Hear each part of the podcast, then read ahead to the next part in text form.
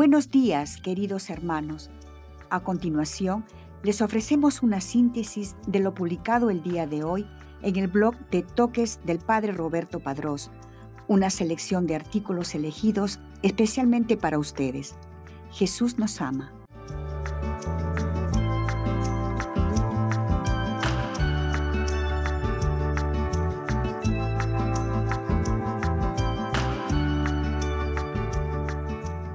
Hoy día, la Iglesia conmemora a San Bonifacio IV, 57 Papa, 8 de mayo, Martirologio Romano, en Roma, junto a la Basílica de San Pedro, San Bonifacio IV, Papa, que obtuvo del emperador Focas el templo del Panteón, el cual transformó en iglesia dedicada a la Santísima Virgen y a todos los mártires, y fomentó mucho la disciplina monástica murió en el 615.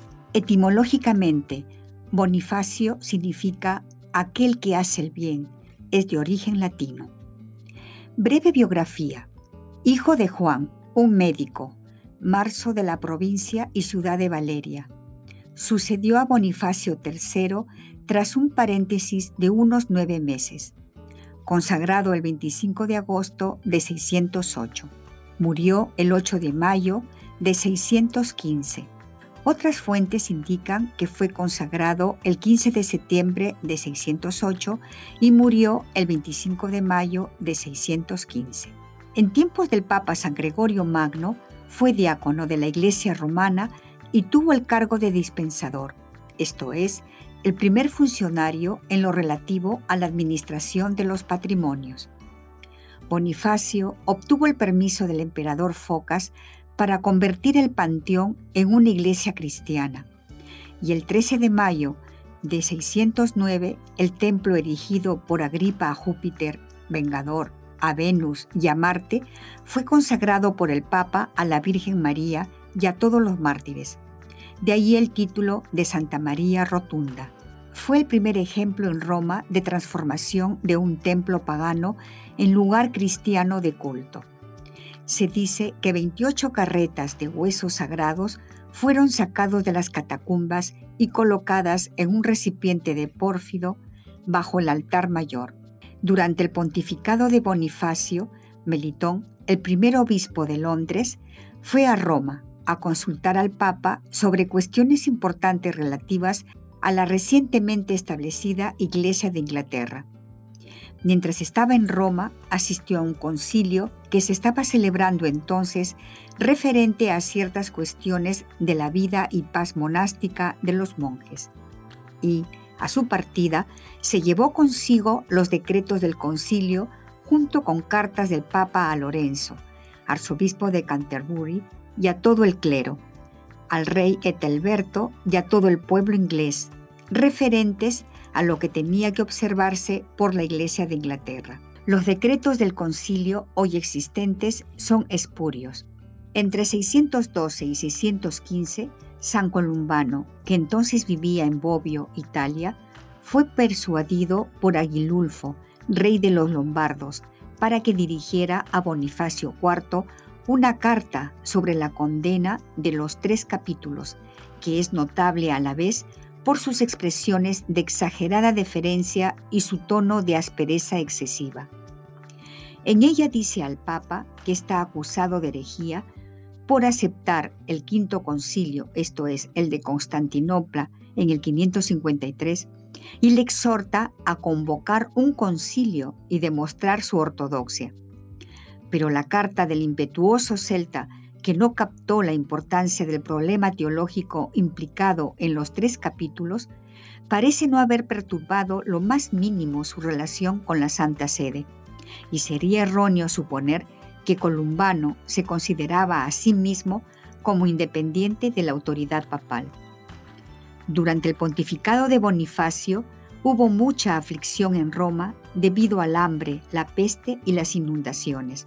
El pontífice murió en retiro monástico, había convertido su propia casa en un monasterio y fue enterrado en el pórtico de San Pedro. Sus restos fueron trasladados tres veces en el siglo X o XI a fines del siglo 12 bajo Bonifacio VIII y al nuevo San Pedro el 21 de octubre de 1603. A continuación, una breve meditación acerca del Evangelio del día. El camino del cristiano. Santo Evangelio según San Juan, capítulo 14, versículos del 1 al 6, viernes cuarto de Pascua. En el nombre del Padre, y del Hijo, y del Espíritu Santo. Amén. Cristo, Rey nuestro, venga tu reino. Oración preparatoria. Dios, enséñame a caminar a donde tú estás. Evangelio del día. Del Santo Evangelio según San Juan, capítulo 14, versículos del 1 al 6. En aquel tiempo Jesús dijo a sus discípulos, No pierdan la paz. Si creen en Dios, crean también en mí. En la casa de mi Padre hay muchas habitaciones.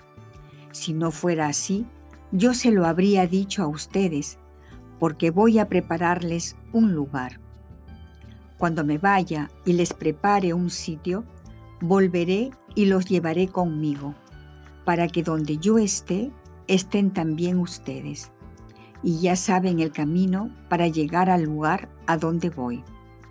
Entonces Tomás le dijo, Señor, no sabemos a dónde vas. ¿Cómo podemos saber el camino? Jesús le respondió, Yo soy el camino, la verdad y la vida. Nadie va al Padre si no es por mí. Palabra del Señor. Gloria a ti, Señor Jesús. Medita lo que Dios te dice en el Evangelio. Muchos de nosotros hemos tenido la experiencia de estar perdidos. Recuerdo una ocasión de forma muy especial. Siendo novicio, estaba subiendo una montaña con un grupo de compañeros. Perdimos el camino y no sabíamos por dónde íbamos. El mayor problema que teníamos era que había un hermano lesionado. El regreso de donde habíamos subido era imposible con el hermano. Teníamos que encontrar otro camino. Esa sensación de estar perdidos a todos nos puede causar desesperación, angustia, tristeza. Simplemente perdemos la paz. Pero cuando nuestra montaña es la vida y descubrimos tantos caminos que hemos tomado, pero que ninguno nos deja con paz, empezamos a sentirnos perdidos. El retorno con un alma herida por la desesperación parece imposible, pero el consejo de Cristo es precisamente que no perdamos la paz. Sin embargo, resulta imposible no perderla cuando uno no sabe qué hacer, no sabe a dónde ir, cuando el temor y las dudas comienzan a gobernar. Estar lejos del camino original Estar lleno de pecados siempre nos quitará la paz. Pero mi historia de aquel paseo, la historia de mi vida, de nuestra vida, no termina en estar perdidos todo el día. Por gracia de Dios he encontrado el camino, he encontrado a Cristo. Es Cristo que se presenta. Cristo es el único camino que busca caminantes y encontrarnos en la senda de la montaña que nos lleva a casa nos da la tranquilidad. Encontrar a Cristo en nuestra vida es lo que nos llena de paz. Por lo tanto, en la subida de nuestra vida, no perdamos nuestro camino. En nuestro paseo, permanezcamos con Cristo. Y si algún día, por error, nos perdemos, nos alejamos de Cristo, hay que buscarlo con todas las fuerzas, sin perder la esperanza de que Él también nos está buscando. Para un cristiano solamente Cristo es la paz de su corazón. Cristo es nuestro camino seguro para regresar a casa. Pero es sobre todo Jesús quien nos ha dado ejemplo. Salió de su condición divina para nosotros y vino entre nosotros para caminar. Él que es el camino. Él, el Señor y Maestro, se hizo peregrino y huésped entre nosotros. Cuando regresó al Padre, nos dio el don de su mismo Espíritu, para que también nosotros tuviéramos la fuerza para caminar hacia Él y hacer lo que Pablo pide, caminar según el Espíritu. Discurso de Su Santidad Francisco, 21 de junio de 2018. Diálogo con Cristo. Esta es la parte más importante de tu vocación. Disponte a platicar con mucho amor con aquel que te ama. Propósito. Proponte uno personal, el que más amor implique en respuesta al amado. O si crees que es lo que Dios te pide, pide lo que se te sugiere a continuación. Dejarme encontrar con Cristo hoy, ver cómo me está buscando en mi vida. Despedida. Te damos gracias, Señor, por todos tus beneficios, a ti que vives y reinas por los siglos de los siglos. Amén. Cristo, Rey nuestro, venga a tu reino. Virgen prudentísima, María, Madre de la Iglesia, ruega por nosotros. En el nombre del Padre, y del Hijo, y del Espíritu Santo. Amén.